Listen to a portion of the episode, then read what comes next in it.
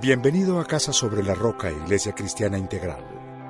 Nos alegra poder contar con tu compañía. Estamos seguros de que Dios tiene un mensaje especial para ti. Nuestro objetivo en el año de la libertad por la verdad es que cada persona conozca a Jesús y que pueda tener un estilo de vida pleno e integral, mejorando su entorno familiar, social y laboral. Es tiempo de disponer tu corazón. Bienvenido.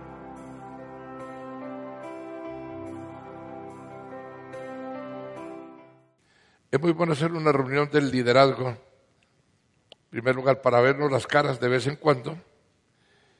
Y ya cuando estamos aquí reunidos no tenemos las caras de totes que tenemos cuando nos encontramos sirviendo.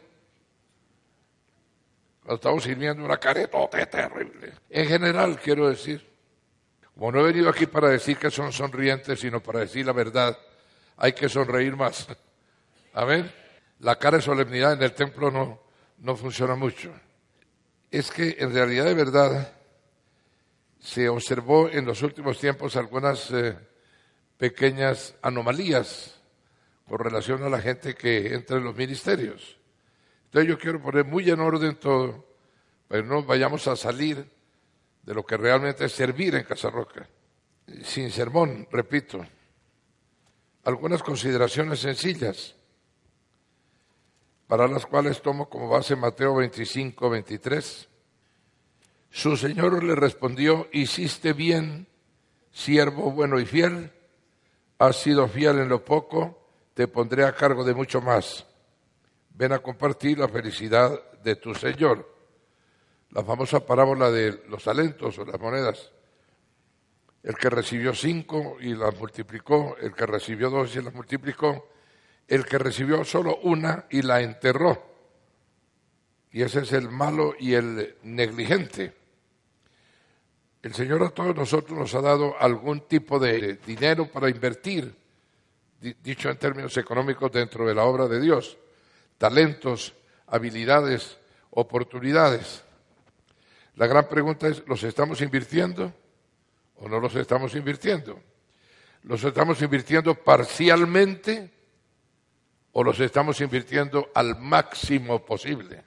Hay tres clases de siervos allí, pero bueno, eso no es importante. Como llega gente nueva a la iglesia, lo primero que quiero recordar que hace parte de la estructura del siervo en Casarroca, bueno, en la iglesia cristiana, es los vagos que se presentan como voluntarios no tienen puesto. ¿Sabe por qué? Porque Dios nunca ha llamado desocupados. Ahora, si usted es una persona que se está esforzando por buscar qué hacer y evidentemente tiene buena voluntad para encontrar qué hacer, no entra en esa clasificación. Incluso en el Evangelio hay una cosa de, deprimente. Hay muchos que se suben como pastores y se dicen apóstoles, etcétera, porque no tuvieron nada más que hacer afuera. Como no sirvieron para nada más, se dedicaron a predicar. Esa es una tragedia. Esa es una verdadera tragedia, porque Dios siempre llama a gente muy ocupada. Solo como ejemplo quisiera mostrarles, por ejemplo, el caso de Abraham. En Génesis 12 tenemos perfectamente claro que él perteneció a una familia rica en la superpotencia de la época, que era Ur de Caldea.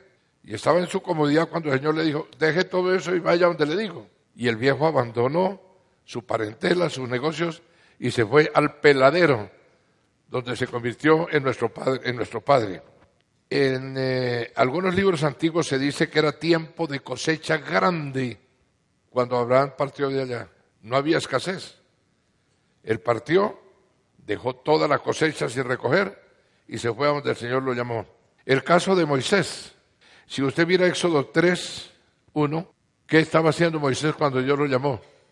Cuidando las ovejas de su suegro Jetro. Él no estaba esperando que Dios se le revelara, ni como no tengo nada más que hacer, voy a dirigir el pueblo de Israel. Estaba trabajando, cuidando las ovejas de su suegro Jetro, cuando tiene la visión que Dios le da.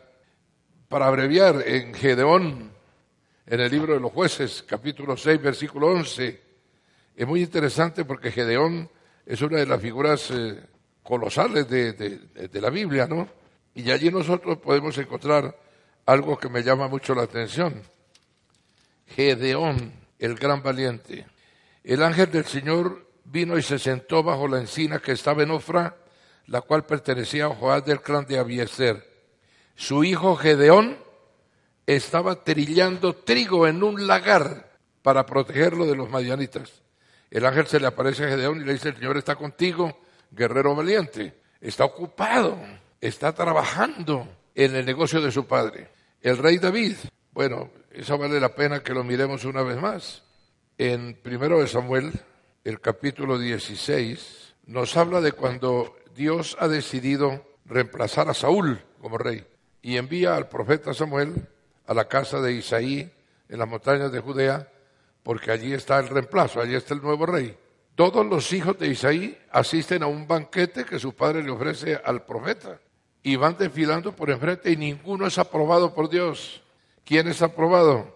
versículo 9. Isaí le presentó a siete de sus hijos, pero Samuel le dijo, el Señor no ha escogido a ninguno de ellos. ¿Son estos todos tus hijos? Queda el más pequeño, respondió Isaí, pero está cuidando el rebaño. ¿A quién escogió? A los de la vida social, que estaban contentos porque el profeta se encontraba en su casa, iban a participar del vino y del cordero, de la vaquita, no, al que estaba cuidando las ovejas. Ni para qué nos acordamos de Eliseo. Bueno, en eh, Primero de Reyes 19 está esa historia que siempre me llama mucho la atención, porque está pasando Elías por ese lugar y Elías es el siervo de Dios. Salió de allí y encontró Eliseo, hijo de Cefat, que estaba arando. Estaba arando.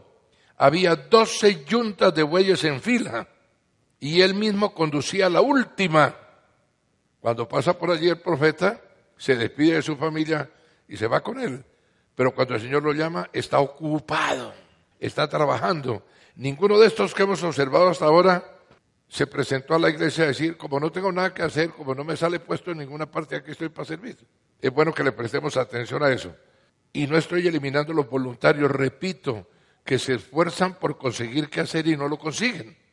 Porque ahora son gente valiosa. Estoy hablando de zánganos, que son muy, pero muy numerosos en las iglesias. Miremos el caso de los primeros discípulos de Jesús. Aquí sí que hay tela para cortar. En Mateo 4:18, por ejemplo, lo podemos mirar con gran facilidad. Mientras caminaba junto al mar de Galilea, Jesús vio a dos hermanos, uno era Simón llamado Pedro y el otro Andrés. Estaban echando la red al lago porque eran pescadores. Está trabajando. Vengan, síganme, les dijo Jesús, y los haré pescadores de hombres. No, señores, que ahora estamos con, esta cosa de la pesca espérate unos minutos para concluir la vaina. Mire lo que dicen, al instante dejaron las redes y lo siguieron. Voy a seguir leyendo allí. Más adelante vio otros dos hermanos, Jacobo y Juan, hijos de Zebedeo, que estaban con su padre en una barca remendando las redes.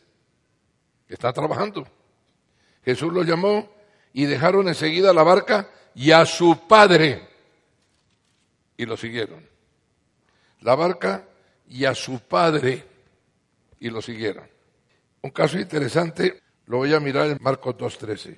De nuevo salió Jesús a la orilla del lago, toda la gente acudía a él y él les enseñaba. Al pasar vio a Leví, hijo de Alfeo, donde éste cobraba impuestos. Este es el, evangelista Mateo. Es cobrador de impuestos, es funcionario de la y está allí sentado sacándole la plata a su gente para enviársela al imperio romano. Sígueme, le dijo Jesús. Y él no dijo, déjame cuadrar los libros de contabilidad, las colillas de los cheques, nada. ¿Qué dice? Y Leví se levantó y lo siguió. Pero también estaba muy ocupada. Así que lo que queremos en la iglesia realmente, yo sé que la mayoría de las personas que sirven son de ese talante.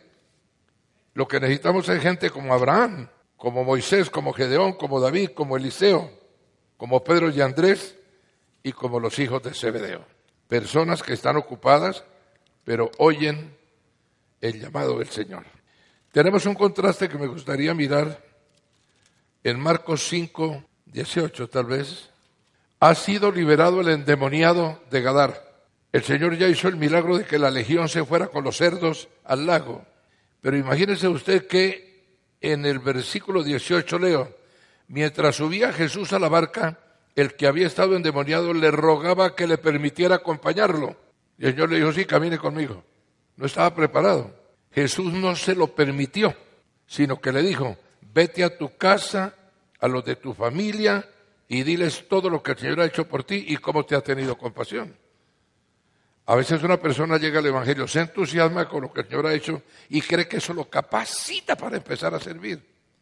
No es verdad, porque en el Evangelio, en el mundo, llaman a los capacitados. En el Evangelio, el Señor capacita a los llamados. Primero tienes que ser capacitado para después ejercer un ministerio. Y por eso, pues hay que decir con toda claridad que en Casa Roca van a seguir vigentes a todos los niveles para el servicio en la iglesia las condiciones.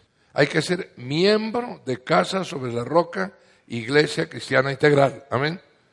No miembro de otra iglesia, o de otra congregación, o de otro sistema.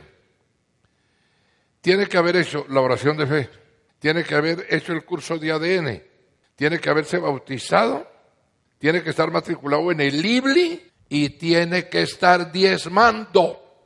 Sin esas condiciones es imposible servir. ¿Sabe una cosa? Desde el principio yo dije, Casa sobre la Roca no es una empresa con énfasis en iglesia, pero sí es una iglesia con énfasis en empresa. Imagínese usted que de aquí 572 familias colombianas reciben el sustento porque esa es la plata de personal directa que tiene la iglesia. Pero hay más de 1.300 personas o empresas más que indirectamente están recibiendo de la iglesia. ¿Y de dónde reciben? Pues de lo que los miembros de esta institución diezman y ofrendan. Y yo no sé por qué la gente se extraña tanto de que las iglesias se pidan diezmos y ofrendas. Bueno, es el sistema religioso de la antigüedad. Pero es que esto es una asociación libre de personas que tienen unos estatutos por los cuales se rigen. Y esos estatutos tienen fuerza de ley. ¿Cree usted que en el club el hogar lo dejan entrar si está atrasado en la cuota? ¿Y por qué si en un club hacen eso, en una iglesia no lo podemos hacer?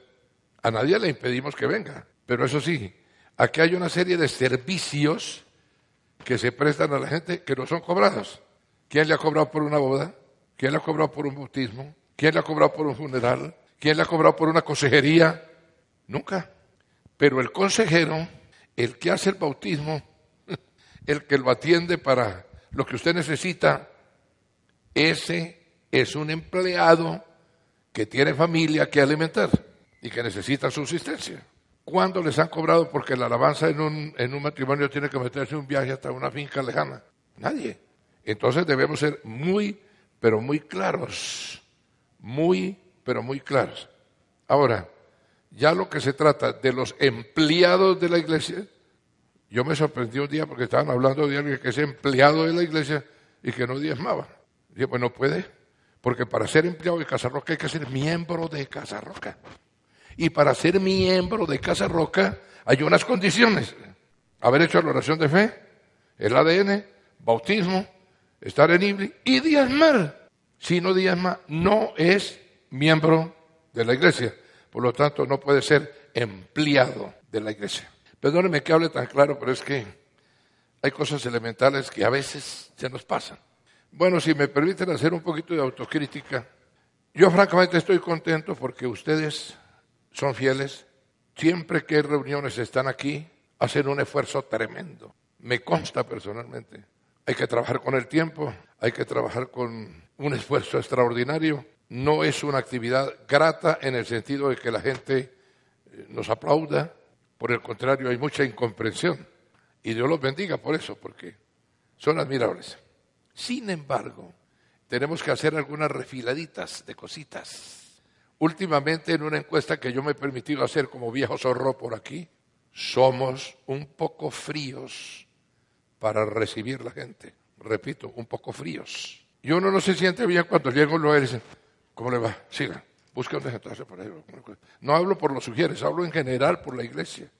Hay que poner en práctica el fruto de la amabilidad. Porque la amabilidad es fruto del Espíritu Santo. Cuando venga una persona, llévelo hasta el puesto, indíqueselo. A veces hay mucho descuido porque los sugieres viven ocupadísimos y como yo no soy ujier, a mí no me importa si la viejita que viene allí cogiendo se sienta o no se sienta, no señor. Usted es ujier, aunque no ejerce ese oficio. Están en su casa. Y usted tiene la obligación de ser gentil en su casa, de practicar la urbanidad y las buenas maneras. Hay descuido, demasiado protocolo a veces y poco calor humano. ¿Sabe una cosa que a mí me preocupa? Que el apóstol San Pablo dice que nosotros somos embajadores de Cristo. Imagínense. Cuando un embajador habla, habla el gobernante que lo nombró. Cuando usted habla y cuando usted actúa, está hablando Jesús. Porque usted es un embajador de Jesús. Es por eso que los judíos decían en uno de sus más famosos himnos que se incorporó a la bendición de Aarón, haz resplandecer tu rostro sobre mí. Yo soy un hombre de pocas pulgas o de malas pulgas porque soy colérico, melancólico. Colérico, melancólico significa que cuando no estoy bravo estoy triste. Y antier llegué a la barbería donde me han hecho el arreglo del pelo y el chapú toda mi vida. Lleva 40 años esa gente haciendo ese trabajo para mí. Y cuando me hicieron el champú, había una niña nueva y me lavó toda la espalda, completamente emparamada. Y yo tenía ganas de despescuezarla. Me dijo el Señor, eres mi embajador, cuidado. Me paré, me senté donde estaba el barbero. ¿Qué le pasó? Le dije, yo no sé, pregunté a la niña porque yo no he hecho nada. Yo lo único que hice fue poner la cabeza allá. Eso gastaron, creo que dos meses de luz con el secador hasta que me pudieron dejar como, debía quedar. Estaban esperando cómo reaccionaría yo. Lo digo no para exaltarme. Al final di las propinas al peluquero, la niña de las uñas, y dice, ¿dónde está la niña que me hizo el champú? E, y, ella por allá entra. ven, ven, acá. Sí, sí, señor. Ven acá. Sí, señor y le di su propina. Ay, gracias, usted es muy lindo. Qué vergüenza tan grande con lo que dice. Todos en la vida cometemos errores. Yo estoy vivo, no me ha pasado nada grave. Pero te quiero recordar algo, yo soy pastor, digo, yo lo sé. Lo que dice el rey Salomón en el libro de los Proverbios, que hay pequeñas zorras que se comen las uvas. Ten cuidado con esos detalles porque puede haber clientela que se aleja o alguien que no sea tan bello como yo. Se vino y me abrazó, me dio un beso en la mejilla. Me dijo que mañana va a venir aquí.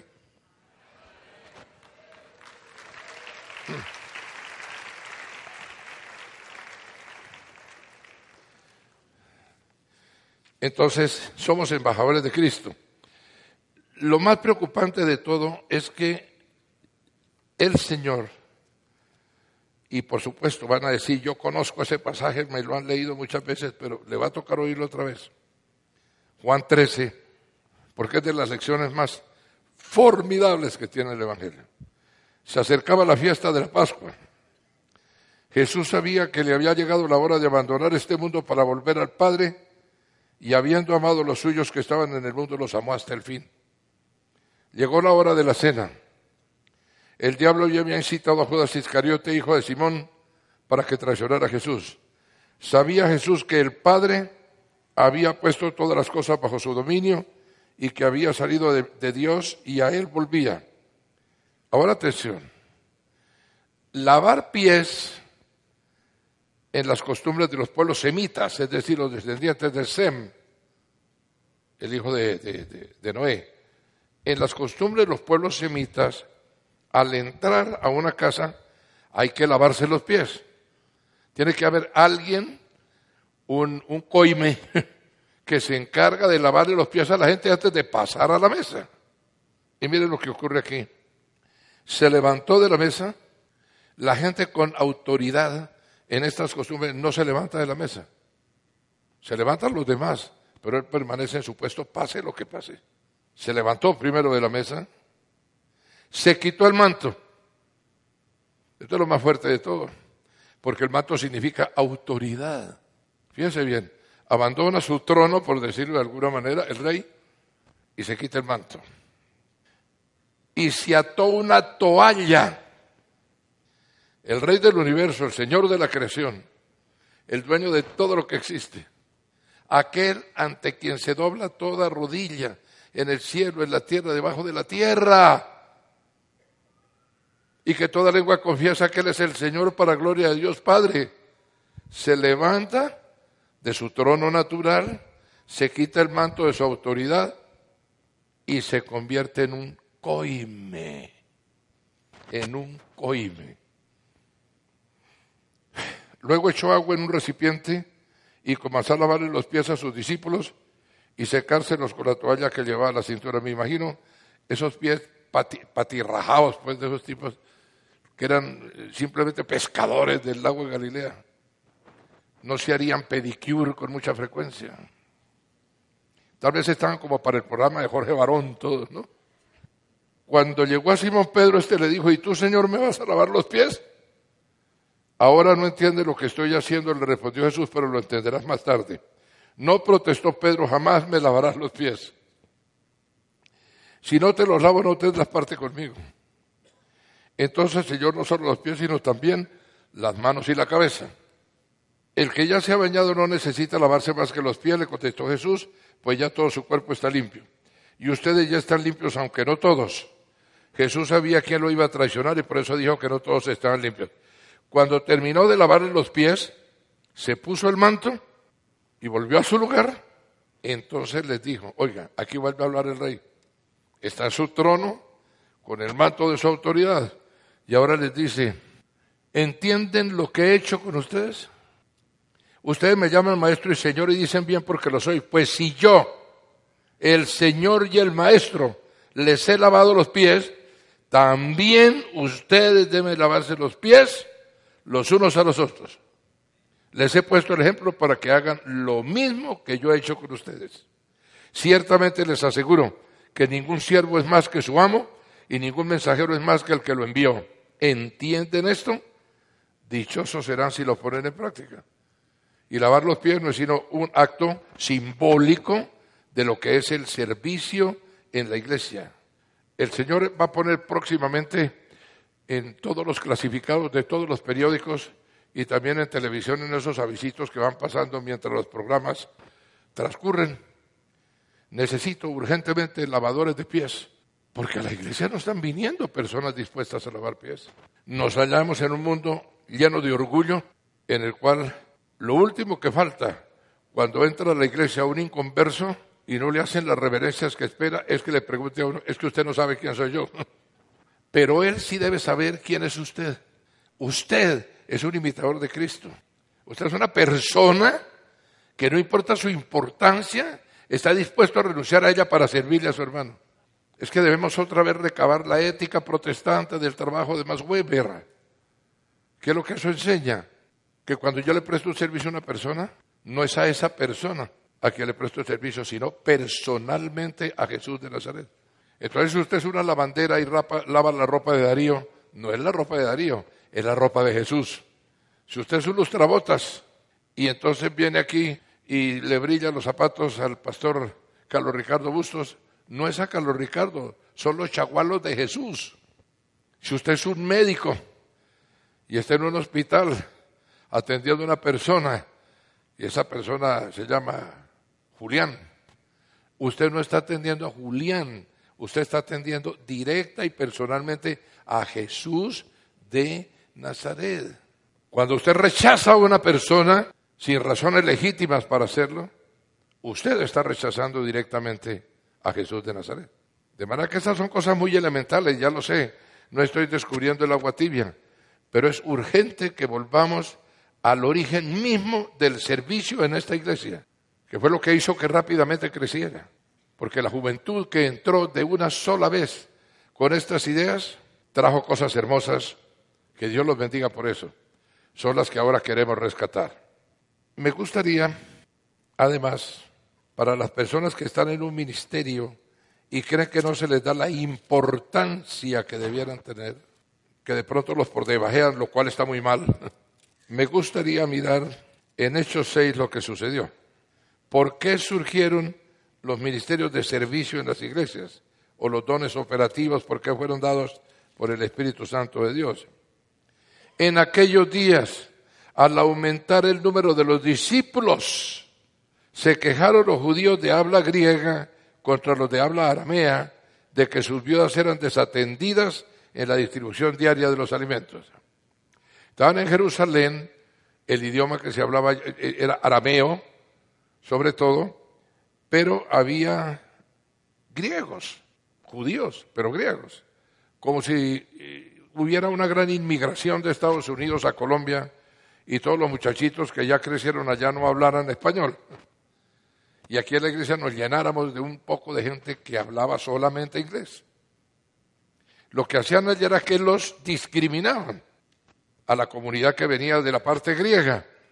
Y entonces se reunieron toda la comunidad de discípulos y les dijeron, no está bien que nosotros los apóstoles descuidemos el ministerio de la palabra de Dios para servir las mesas.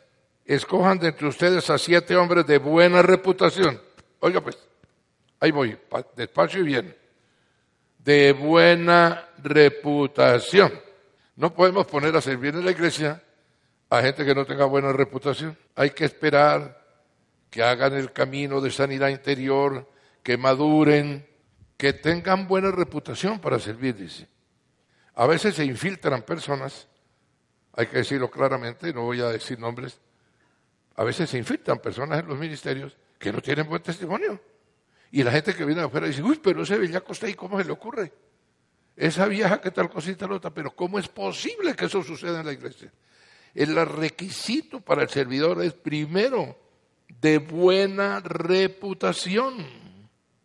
Segundo, llenos del Espíritu.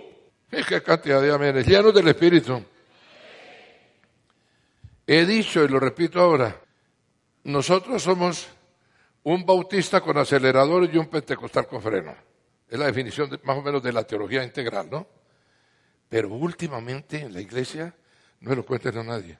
Cuando hablamos de esto, algunas personas reaccionan razonablemente diciendo, el pastor, pero es que en los últimos tiempos, el, de 2015 para acá, en la iglesia tenemos un problema, que somos un pentecostal con freno, pero un bautista sin acelerador. ¿Qué problema tan serio? ¿Sabe una cosa? Vuelvo a repetir que la Biblia son los rieles y el Espíritu Santo es el tren. Nos hemos preocupado tanto por el conocimiento en todos los grupos de la iglesia que somos unos sabios, unos eruditos. Nos las sabemos todas. Discutimos teología, discutimos sociología, eh, discutimos lo que usted quiera con una erudición tremenda. Los rieles están buenos, pero no tienen tren, no tienen tren. O si acaso, uno de esos carritos que se, se van en las carrileras, que los empuja alguien, una cosita chiquita ahí. ¿Dónde está el tren? Con esa carrilera tan fuerte que hemos colocado, porque ya la tenemos, ¿dónde está el tren? Con una locomotora que brame. Amén, iglesia. Necesitamos el poder del Espíritu. He dicho también que la, la Biblia es la chimenea y el Espíritu Santo es el fuego. La chimenea sin fuego no calienta a nadie. El fuego por fuera de la chimenea incendia la casa. Oiga, pero es que esto sí lo tenemos muy claro. ¿Una chimenea? Hable con cualquier miembro de Casarro que era, ¿qué chimenea tiene? La chimenea maravillosa. ¿Dónde está el fuego? ¿Dónde está el fuego? Y la cosa está llegando a un punto crítico, porque parece que no queremos ser identificados como locos evangélicos y entonces los dones del Espíritu Santo no aparecen por ninguna parte. Y sin incendiar la casa vamos a meter el fuego en la chimenea, pero para que arda bastante. Y tenemos que preocuparnos todos de que se cumpla esto, que los servidores sean de buena reputación, llenos del Espíritu. Pero el que está lleno del Espíritu imparte el Espíritu hacia afuera, mueve el Espíritu hacia afuera. No queremos locos que profetizan de su propio corazón. No queremos gente que se imagina que porque son emocionales son espirituales. Pero necesitamos poner en ejecución los dones del Espíritu en toda obra de servicio en esta iglesia. Y luego dice, y de sabiduría. Reputación, llenura del Espíritu y sabiduría para encargarles esta responsabilidad. para que puedan servir en la iglesia. Y voy a pedirle al liderazgo que tenga cuidado con personas que van a entrar, que cumplan todos los requisitos, obviamente, pero sobre todo este estos requisitos. Buena reputación, poder del Espíritu y sabiduría. Sabiduría es capacidad para acertar. Entonces ellos escogieron, mire, a varios, ¿no? Entre esos Esteban. Entre esos estaba Esteban, ¿no es cierto? Cuidado con el orgullo cuando te llaman a servir. Versículo 8. Esteban, hombre lleno de la gracia y del poder de Dios, hacía grandes prodigios y señales milagrosas entre el pueblo. ¿Y a qué lo pusieron? A servir a las mesas. ¿Acaso se levantó Esteban y dijo, oiga, usted, que usted no sabe quién soy yo? Mire que yo soy un hombre lleno del poder de Dios y yo hago grandes prodigios y señales milagrosas entre el pueblo. ¿Por qué me ponen a ese trabajo tan toche ahí que simplemente atender las mesas? Porque era un hombre de buena reputación, lleno del espíritu y de sabiduría. Hace el trabajo que te pongan a hacer por humilde que sea. En el Evangelio no hay categorías de trabajos. Todos los trabajos son igualmente importantes para el Señor, porque la iglesia es un cuerpo y hay miembros grandes y miembros pequeños y hay algunos miembros que parecen más importantes que otros, dice San Pablo, pero se necesitan entre sí. Y usted puede ser el ojo meñique y, el cuerpo lo necesita para poder oír mejor la palabra. De manera que entonces vamos a tener que revisar algunas cositas de buena reputación, llenos del Espíritu Santo y sabios, pero además humildes, porque a pesar de tener esa dotación tan grande que el Espíritu le ha dado, Esteban no anda faroleando, ni haciendo reclamos, ni pidiendo importancia, sino que se limita a servir a las mesas. Y por eso tal vez el Señor le dio la honra de ser el primer mártir de la fe cristiana. Se dan cuenta que yo no tengo sermones ni cosas de esas, pero hay que recordar lo que hará que la iglesia funcione conforme a lo que el Señor quiere. Una cosa que me impresionó durante muchos años es que Casarroca se identificaba, iba uno por cualquier parte del mundo, en congresos de pastores, en Espolide, en Lidervisiones, lo que fuera, en Coicón, y se encontraba con algún gran predicador, y había una característica, decía, sabes, me encanta tu iglesia por dos razones porque la gente es auténtica y porque son, como lo dijo alguna vez Rubén Proyetti, vicepresidente de la Asociación Evangelística Luis Palau, es que la iglesia de Darío son sobadores de espalda. Que lo que a él le gustaba es que aquí éramos sobadores de espalda. Hemos perdido eso. ¿Cómo le va? Mucho gusto. Estamos hechos unos totes. Y la gente lo que necesita es cariño, acogida, cordialidad, que lo reciban como un hermano. Amén.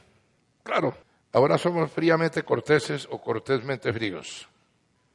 En cada persona se representa Jesús. Es a Jesús a quien estamos sirviendo. Por lo tanto, yo les pido a ustedes que han sido fieles, lo que he dicho no es una crítica general, sino hay que decir los casos en general, porque si se hacen en particular se falta a la palabra de Dios.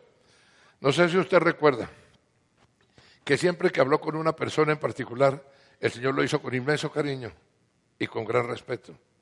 Pero cuando se dirigía a los grupos, fariseos hipócritas. al grupo sí, al grupo se le puede dar garrote, pero no a cada persona en particular. Ustedes son el grupo. De manera que fariseos, digo, este que entonces vienen grandes cosas. Vamos a enfatizar una vez más lo que hizo que esta iglesia creciera rápidamente, vamos a volver a nuestras raíces como lo hemos venido haciendo en el curso del año pasado y de una vez les anuncio, el 19 de marzo, es un sábado, ¿no es cierto? Estoy pensando organizar, todavía eh, eh, no está confirmado de arriba, pero de pronto sí, un ayunatón desde el viernes a las 6 de la tarde y todo ese sábado estar aquí. ¿Sabe por qué? porque este sábado nos va a visitar el doctor Luebnis. Esas son palabras muy mayores. El doctor Luebnis tiene un poder de sanidad extraordinario. Aquí en mi oficina, una vez que nos visitó, porque quería hablar conmigo, Albert Leibniz. Él pertenece a, está vinculado con Colombia para Cristo y el Centro Carter y tal, ¿no? No, sé si eso será recomendación, pero fue el que enderezó a José Santrich allá en La Habana. ¿Cómo lo endereza? Con oración. Y vamos a tener una jornada toda esa tarde, el 19, aquí, arrancando tipo 2, toda la tarde con Leibniz sanando. Amén. Porque realmente es utilizado en forma prodigiosa por el Señor. Y ya tiene 93 años, pero una vitalidad extraordinaria. Porque vamos a reavivar el fuego del Espíritu.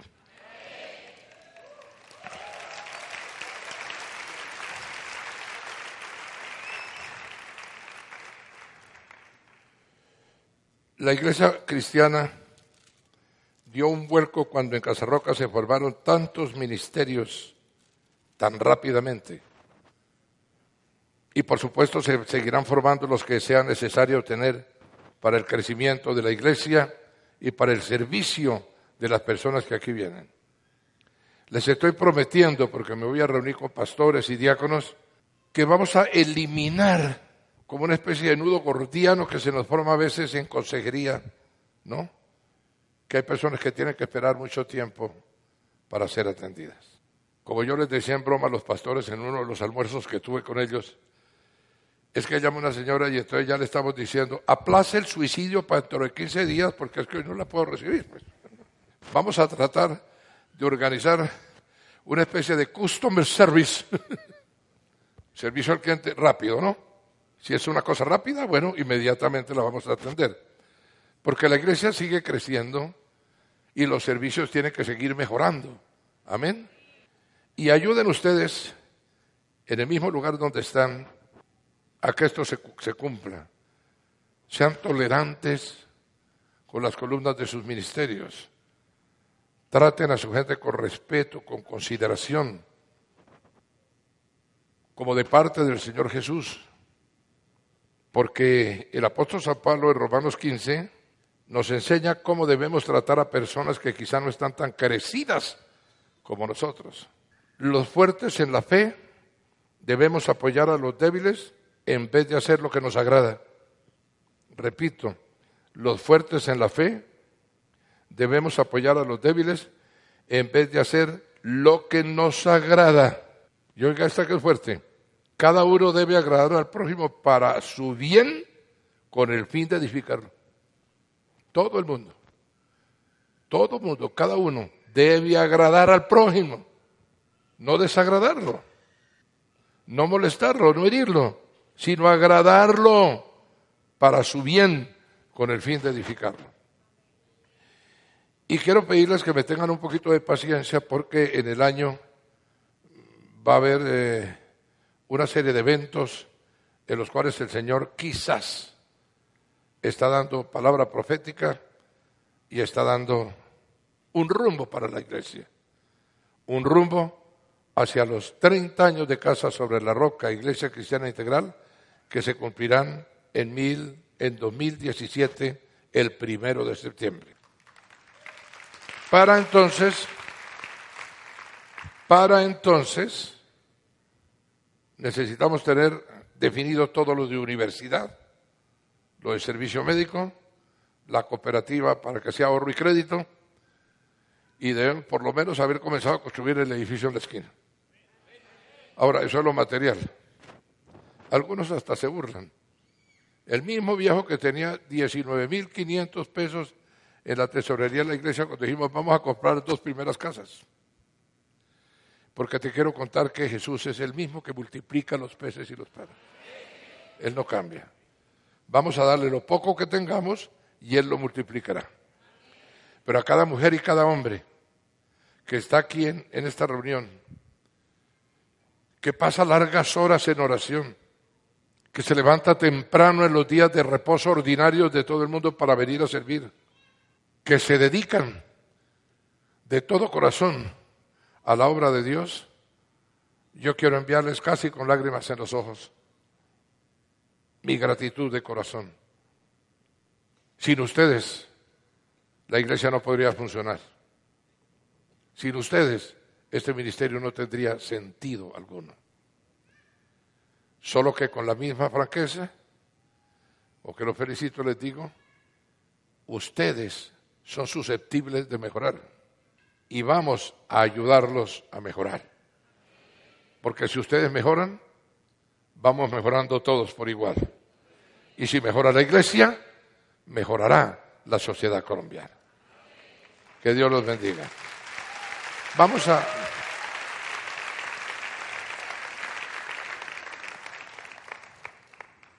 Quiero que leamos juntos Romanos 15, 1, 7 y después los pastores van a estar conmigo acá, por favor, y los pastores les impondrán las manos. Y del Espíritu que hay en ti pondré sobre Romanos 15, 1, 7. Los fuertes en la fe debemos apoyar a los débiles en vez de hacer lo que nos agrada. Cada uno debe agradar al prójimo para su bien, con el fin de edificarlo, porque ni siquiera Cristo se agradó a sí mismo, sino que, como está escrito, sobre mí han recaído los insultos de tus detractores. De hecho, todo lo que se escribió en el pasado se escribió para enseñarnos, a fin de que, alentados por las escrituras, perseveremos en mantener nuestra esperanza. Que el Dios que infunde aliento y perseverancia les conceda vivir juntos en armonía, conforme al ejemplo de Cristo Jesús, para que con un solo corazón y a una sola voz glorifiquen al Dios y Padre de nuestro Señor Jesucristo. Por tanto, acéptense mutuamente, así como Cristo los aceptó a ustedes para gloria de Dios.